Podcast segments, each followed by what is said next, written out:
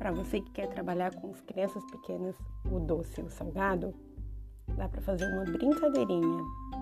Essas vozes aparecendo para dar abertura e conversar um pouquinho sobre o doce e o salgado. Boa sorte!